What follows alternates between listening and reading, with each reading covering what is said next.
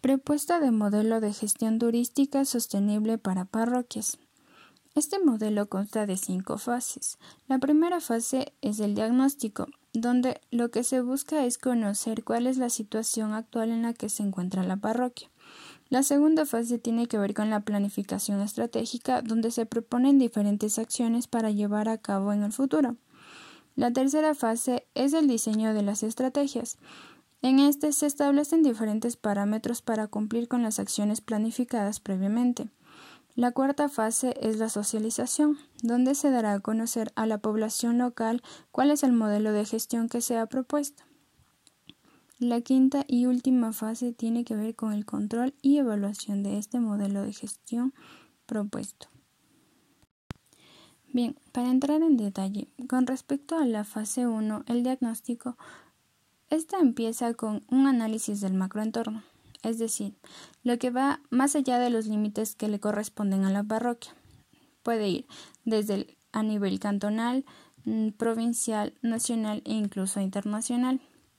Posteriormente se realizará un análisis del microentorno. Para esto se va a revisar el PDOT y se van a extraer características generales de la parroquia de aspectos físicos, ambientales, sociales y políticos. Posteriormente se va a realizar un análisis turístico de la parroquia donde se van a identificar atractivos y recursos, infraestructura básica, planta turística y en este punto es importante determinar si es que estos elementos se encuentran registrados en el catastro turístico o no.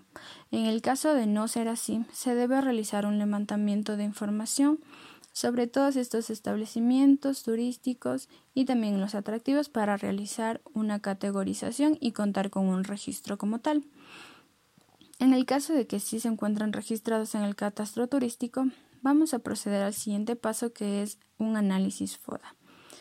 El análisis turístico junto con el análisis FODA nos va a permitir determinar si es que la parroquia tiene potencialidad turística o no. En el caso de que la parroquia no tenga potencial turístico, se deben identificar cuáles son las debilidades y amenazas para proponer proyectos y solventar cada problema que se haya identificado mediante este análisis FODA. Por el contrario, si la parroquia tiene un potencial turístico y se ha identificado de esta forma, se deben priorizar las fortalezas y oportunidades para partir de esto proponer alternativas de posibles productos turísticos que puedan surgir en esta zona. Bien, pasando a la segunda fase, lo que tiene que ver con planificación estratégica, empieza con la fijación de la misión y visión para la parroquia a largo plazo. También se deben definir políticas y es importante analizar si es que estas políticas se encuentran alineadas a los principios de sostenibilidad o no. En el caso de no estar alineadas a estos principios, se deben volver a replantear estas políticas para contribuir al aporte sostenible en sí de la parroquia.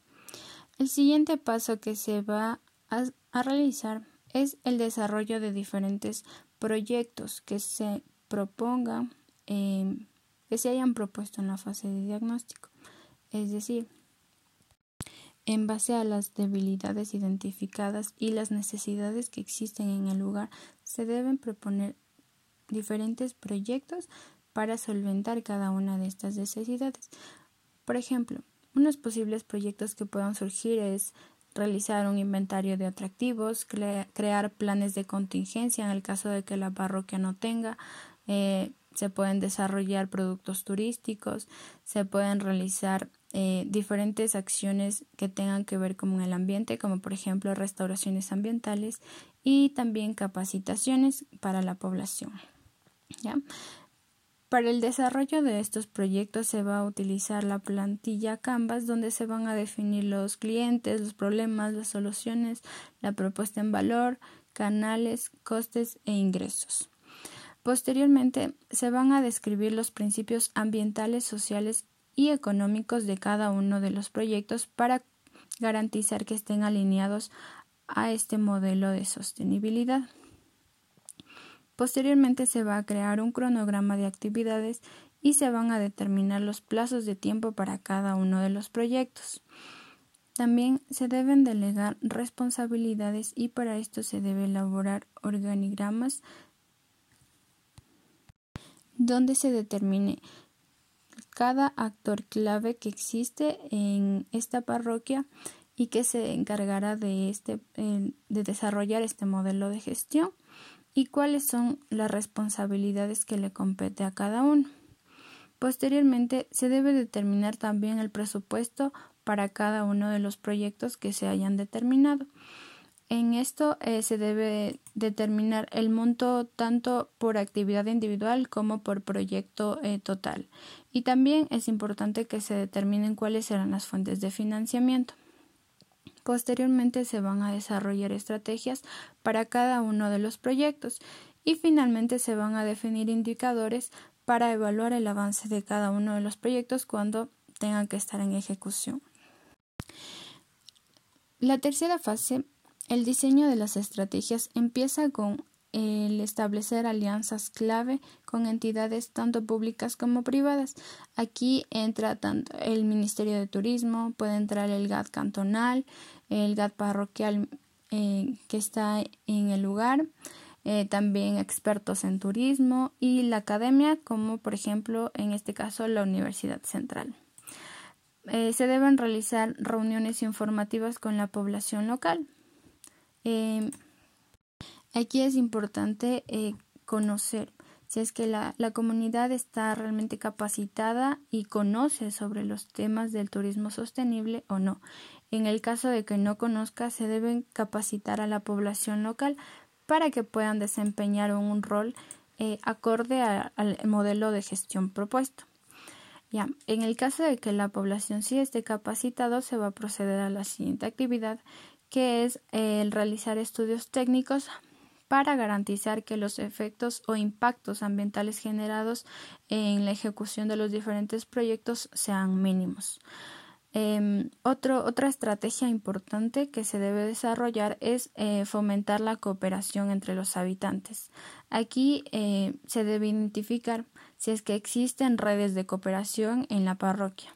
En el caso de que no existan redes de cooperación, eh, se haría adecuado crear una red de turismo parroquial, por ejemplo, para que existan alianzas, para que se ayuden entre, entre los habitantes de esta parroquia para desarrollar este modelo de gestión. Em, posteriormente, también otra estrategia con respecto al financiamiento es eh, que se debe buscar financiamiento eh, a nivel internacional. Para ello, eh, la, sería importante que participen en concursos internacionales, eh, que también que se den a conocer mediante marketing y ese tipo de, elementos para que puedan eh, recibir algún tipo de financiamiento y apoyo. Y eh, finalmente es importante motivar a la población local a obtener certificaciones ambientales tanto nacionales e internacionales. Esto con el fin de que obtengan un plus para posicionar a la parroquia. Bien, con respecto a la fase 4, a la socialización del modelo de gestión, esta fase empieza con la planificación de una reunión donde participen las autoridades y también la comunidad local. En esta primera reunión, lo que se realizará es la presentación del borrador del modelo de gestión turístico que se ha propuesto para la parroquia. En este caso, eh, si es que existen algunas correcciones en este borrador, es importante eh, realizar todas las correcciones que se, que se han hecho en base a las observaciones y aportes de cada uno de los, de los actores que han participado de estas reuniones. En el caso de que no existan em, correcciones, ya se puede planificar una segunda reunión donde se eh, presentará el será un, se hará una presentación final del modelo de gestión turístico propuesto para esta parroquia. Aquí es fundamental determinar el interés de la población local para, para participar en el desarrollo de este modelo que se ha presentado. En el caso de que la comunidad no esté interesada en participar, se puede motivar a la población a que participe en el desarrollo de, sí sostenible de su parroquia informándole sobre los beneficios que puedan, que pueden existir a la implementación de esta. Y eh, posteriormente, cuando, si es que existe, si es que la población está eh, muy interesada en participar, se puede iniciar con la ejecución de este modelo de gestión que se ha planificado. Finalmente, la última fase corresponde al control y evaluación. Cabe destacar que esta fase se realizaría eh, posterior a la, a la, ejecución, a la puesta en marcha de este modelo de gestión. ¿ya? Eh, esta fase empieza con, con, la extracción de los indicadores de medición definidos en la fase de planificación estratégica.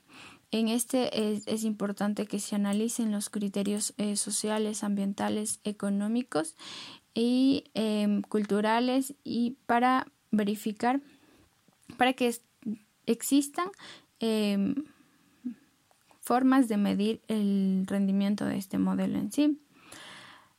Posteriormente, lo que se debe realizar es eh, la verificación que se cumplan eh, todas las actividades que se han propuesto previamente de acuerdo con el calendario de actividades y que se respeten los tiempos, los plazos establecidos. En esta fase es importante que exista el monitoreo constante antes, durante y después del desarrollo de cualquier proyecto que se haya establecido previamente. Mediante el monitoreo se va a determinar si es que estos proyectos que se están desarrollando han ocasionado algún impacto ambiental negativo.